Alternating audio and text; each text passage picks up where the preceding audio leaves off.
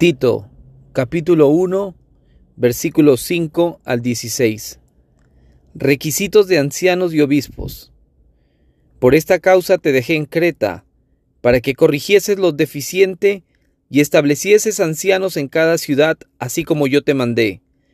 El que fuere irreprensible, marido de una sola mujer, y tenga hijos creyentes que no estén acusados de disolución ni de rebeldía, porque es necesario que el obispo sea irreprensible como administrador de Dios, no soberbio, no iracundo, no dado al vino, no pendenciero, no codicioso de ganancias deshonestas, sino hospedador, amante de lo bueno, sobrio, justo, santo, dueño de sí mismo, retenedor de la palabra fiel tal como ha sido enseñada, para que también pueda exhortar con sana enseñanza y convencer a los que contradicen porque hay aún muchos contumaces, habladores de vanidades y engañadores, mayormente los de la circuncisión, a los cuales es preciso tapar la boca, que trastornan casas enteras, enseñando por ganancia deshonesta lo que no conviene.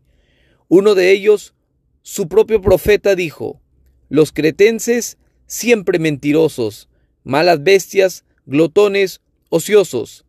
Este testimonio es verdadero, por tanto, reprenderlos duramente para que sean sanos en la fe, no atendiendo a fábulas judaicas ni a mandamientos de hombres que se apartan de la verdad.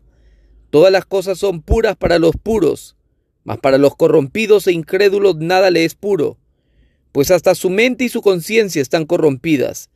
Profesan conocer a Dios, pero con los hechos lo niegan, siendo abominables y rebeldes, reprobados en cuanto a toda buena obra.